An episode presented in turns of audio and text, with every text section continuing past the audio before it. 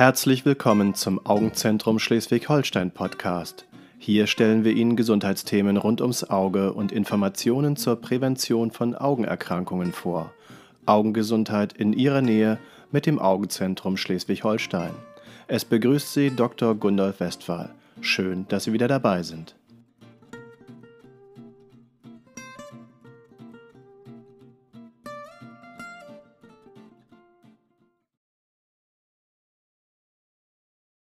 Herzlich willkommen. Ähm, heute der Podcast mit einer Interviewfolge. Ich habe äh, Frau Dr. Eva Bauer eingeladen, eine Assistenzärztin bei uns im Augenzentrum Schleswig-Holstein und befrage sie zu ja, ihrer Arbeit bei uns, wie das so abläuft, auch die Ausbildung am AZSH. Genau, herzlich willkommen, Eva. Danke, Gundolf. Ich freue mich, im Podcast dabei zu sein. Ja, ist auch mal neu für uns beide, ne? Genau. Mhm. ja, meine erste Frage wäre, ähm, wie bist du eigentlich auf das Thema Augenheilkunde ähm, am wahrscheinlich ja Ende des Studiums gekommen? Wie hat sich das eigentlich für dich ergeben? Ja, also das war tatsächlich so, dass das bei mir am Ende des Studiums sich herauskristallisiert hatte. Einmal hat mir das Themengebiet ganz gut in den Vorlesungen gefallen und außerdem finde ich das Auge sehr wichtig, weil der Mensch visuell veranlagt ist. Mhm. Ja, spannend. Und ähm, ja, was fandst du eigentlich äh, sonst so am, am Organauge vielleicht spannend? Also äh, viele tun sich ja schwer mit so einem kleinen Organ, ist doch einem relativ fremd. Ich kenne tatsächlich sogar Studienkollegen, die fanden das Auge sogar ein bisschen eklig. Ähm, ja, wie hast du dich dem eigentlich genähert? Ja, das ähm, habe ich auch feststellen können. Bei mir entstand ziemlich schnell eine Faszination für das Auge. Und ähm, allein schon, weil man das von außen betrachten kann und dann später mit der Spaltlampe ähm, ist einfach sehr viel einsehbar. Es ist ein äh, schönes optisches Fach. Und dann, wenn man die Fundoskopie beherrscht, dann kann man auch die Netzhaut sehr gut sehen und dann auch die Krankheitsbilder gut verstehen. Und bei mir im Studium war das genauso. Da sind im, im Augen-OP zwei Studenten gleichzeitig umgekippt. genau. Ja, irgendwie kennen wir alle solche Geschichten. Ja, bei mir selber, wenn ich das auch mal einwerfen darf, ähm, ich fand tatsächlich auch die klinischen Kurse, wo uns die Augenärzte gezeigt haben, äh, was man eigentlich alles so machen kann und was man dann tatsächlich auch sehen kann, sehr spannend. Ganz fremd war mir das nicht, weil meine eigene Mutter halt auch Augenärztin war. Aber ja, tatsächlich. Ähm, kann man sich das, ohne das ausprobiert zu haben, schlecht vorstellen. Naja, gut, vielleicht kommen wir mal vom Studium ab. Wie bist du dann eigentlich zum Augenzentrum äh, Schleswig-Holstein gekommen als ja, Ausbildungsstätte? Ja, da gab es zwei Faktoren. Einmal ähm, habe ich vom Augenzentrum Schleswig-Holstein schon über, ähm, über Mundpropaganda gehört. Und das Zweite ist, ich habe mir die Homepage angesehen und habe da schnell erfassen können, dass alle wichtigen Bereiche meiner Ausbildung abgedeckt sind und dass ich fünf Jahre Weiterbildung dort machen kann und fand auch die Aufmachung für den Patienten sehr gut. Ja, das ist sehr schön. Genau, und dann hast du ja irgendwann angefangen, nachdem du dich ja offensichtlich erfolgreich beworben hast, wie äh, ging das eigentlich los? Man fängt dann ja irgendwie bei Null an. Ähm, wurdest du da langsam herangeführt? Wie darf man sich das so vorstellen? Genau, also ich habe persönlich schon vorher was für die Augen gelernt von meinem ersten Arbeitstag. Bin dann offen zur Arbeit gekommen. Der Anfang gestaltet sich dann so, dass man sehr viel mitläuft, daneben sitzt, viele Befunde anschaut, am besten schaut man jeden Patienten, wenn es die Zeit erlaubt, auch einmal an, den der Facharzt vorher schon einmal angeschaut hat. Und später ist es dann andersrum, dann darf man die Patienten zuerst anschauen und seine Diagnosen, Theorien stellen und seine Therapie vorschlagen, der dann aber nochmal vom Facharzt ähm, angeschaut wird und wo der Befund dann nochmal kontrolliert wird. So geht es erstmal los und irgendwann kriegt man dann auch eigene Patienten und hat aber immer die Möglichkeit, ähm, Fragen zu stellen und immer einen Facharzt, auf den man zugreifen kann. Und später dann noch ähm, darf man sogar erste Erfahrungen im OP sammeln. Ja, das ist ja toll. Ähm, ja, wir haben ja auch äh, tatsächlich Tür an Tür gearbeitet dann. Und äh, kann mich auch gut daran erinnern, dann bist du da gelegentlich dann rübergekommen und hast dann nochmal nachgefragt. Das finde ich eigentlich auch ganz schön. Genau, jetzt hattest du ja gerade mit OP angefangen. Ja, wie läuft das da eigentlich so ab? Das ist ja doch eine eigene Welt. Ja, das stimmt. Also das ist schon was ganz Tolles, wenn man dann das erste Mal in den OP darf. Ganz wichtig ist natürlich äh, die Händedesinfektion, das A und O. Wenn man das dann erfolgreich äh, gezeigt hat, dass man das gut kann, dann darf man auch am, neben dem Patienten stehen und ähm, erstmal dazuschauen und möglichst nicht im Weg rumstehen.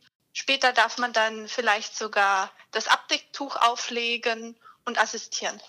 Ja, das ist toll. Genau, und dann ähm, hast du aber auch schon eigene Operationen durchgeführt. Das ist richtig. Also äh, kleinere Operationen, Lidwarzen, die beseitigt werden mussten, die den Patienten gestört haben, die haben zum Beispiel sehr gejuckt oder gebrannt oder immer wieder zur Augentrockenheit geführt und dann mussten die entfernt werden. Und das kann dann zum Beispiel mit dem Skalpell, mit der Schere oder mit ähm, einem Elektrogerät entfernt werden. Und das habe ich gemacht. Und das Zweite, was sehr wichtig ist, im Rahmen des Diabetes, aber auch in der leider weit verbreiteten Makuladegeneration, werden intravitreale Injektionen, also man kann sagen Spritzen ins Auge, oft nötig. Und auch das kann ich unter Supervision durchführen. Toll, das hast du auch äh, sehr schnell gelernt. Äh, da ähm, kann ich dich auch nur drin bekräftigen, da weiterzumachen. Da hast du ein Händchen für. Wie Danke darf, dir. wie darf man sich denn eigentlich sonst so die, den theoretischen Hintergrund der Weiterbildung vorstellen? Also wir haben jetzt ja schon festgestellt, dass man natürlich eifrig praktisch tätig wird, also immer mhm. wieder Patienten anguckt und Sachen bespricht. Aber so ähm, wie Krankheiten entstehen, der Hintergrund und so weiter, äh, gibt es da ein organisiertes Lernen, äh, eine Weiterbildungsordnung oder irgendwas in der Art bei uns in der Praxis? Ähm, genau, wie stellt man sich das vor? Genau, also das gibt es. Ähm, man muss erstmal in externe Fortbildungen in eine interne Fortbildung unterteilen. Die externe Fortbildung das sind ähm, öffentliche Fortbildungen, auf die man gehen kann. Ganz wichtige sind die große AAD in Düsseldorf und die DOG in Berlin und natürlich auch andere Fortbildungen. Und dann die interne Fortbildung ähm, ist ein großes Privileg für uns. Und da kann man eine vierstündige Fortbildung ähm, genießen, die alle zwei Wochen stattfindet, die wir selber gestalten. Genau, und die hat ja ein Kollege ja wirklich entworfen äh, an dem Prinzip, äh, das ich auch selber noch kennengelernt habe in der Uni in Kiel. Und äh, ja, das ist eigentlich ein sehr gutes Konzept. Das, ähm, da haben wir damals schon auch viel gelernt. Das war auch viel mit Fotos und äh, Fallbesprechungen und dann halt eben auch referieren über Fälle und äh, Hintergründe. Und das schleift sich dann natürlich mit der Zeit ein. Ich darf noch mal kurz ergänzen, äh, du hattest ja zwei Abkürzungen genannt. Also wen das interessiert, die AAD ist die Augenärztliche Akademie Deutschland. Die ist äh, in Düsseldorf jährlich und ähm, da gibt es eine sehr strukturierte Fortbildung. Und das andere, DOG, steht für Deutsche Ophthalmologische Gesellschaft. Da findet natürlich jährlich eine Jahrestagung statt. Das ist einfach der große wissenschaftliche ähm, Augenärzteverband in Deutschland. Genau, und du hattest vorhin erzählt, ähm, fünf Jahre Weiterbildung. Das heißt aber auch, das ist die komplette Weiterbildungszeit, die man bei uns machen kann. Das äh, kann man ja nicht überall, ne? Das stimmt. Also das ist was ganz Tolles. Ich kann hier meine volle ähm, Weiterbildung zum Facharzt machen. Dabei werde ich äh, fünf Jahre lernen über die also über die Fortbildung und natürlich auch nach der Arbeit im Eigenstudium. Ja, und auch als Facharzt hat man nie ausgelernt. Das, äh, da gebe ich dir recht. Das merkt man auch immer wieder. Und da ist das Gute, äh, da sind wir gut vernetzt. Also selbst wenn wir mal an einem Außenstandort sind, dann äh, können wir halt über Videotelefonie und andere moderne Medien dann uns auch schnell austauschen und die Befunde besprechen. Ähm, das ist einfach eine gute Sache.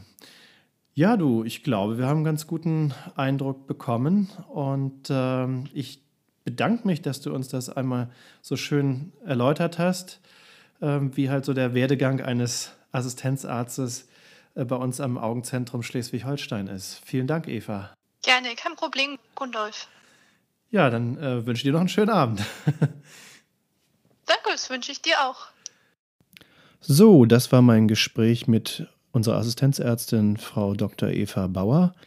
Falls Sie oder jemand, den Sie kennen, über eine Weiterbildung zum Facharzt für Augenheilkunde im Augenzentrum Schleswig-Holstein nachdenkt, freuen wir uns immer gerne über Bewerbungen. Ich bedanke mich fürs Zuhören. Bis zum nächsten Mal im Augenzentrum Schleswig-Holstein Podcast. Ihr Dr. Gundolf Westphal. Wenn Ihnen unser Podcast gefällt, empfehlen Sie ihn gern Freunden und Verwandten. Teilen Sie ihn vielleicht auch in sozialen Medien. Haben Sie Wünsche und Anregungen? Senden Sie uns gerne eine E-Mail an podcast.azsh.de. Wenn Sie unsere Informationen hilfreich finden und die Sendung gerne hören, wären wir Ihnen für eine Rezension bei iTunes dankbar. Dies hilft uns, mit dem Nischenthema Augenheilkunde sichtbar zu werden und auch anderen Interessierten wertvolle Informationen zur Augengesundheit vorzustellen. Vielen Dank. Abschließend möchten wir Sie darauf hinweisen, dass alle Informationen dieses Formats allgemeiner Natur sind und keine Beratung und Therapieempfehlung für spezifische Belange darstellen. Sie können einen Augenarztbesuch nicht ersetzen. Wenn Sie individuelle Beratung benötigen, stellen Sie sich gerne in einer unserer Sprechstunden in Ihrer Nähe oder in unserer Online-Videosprechstunde vor.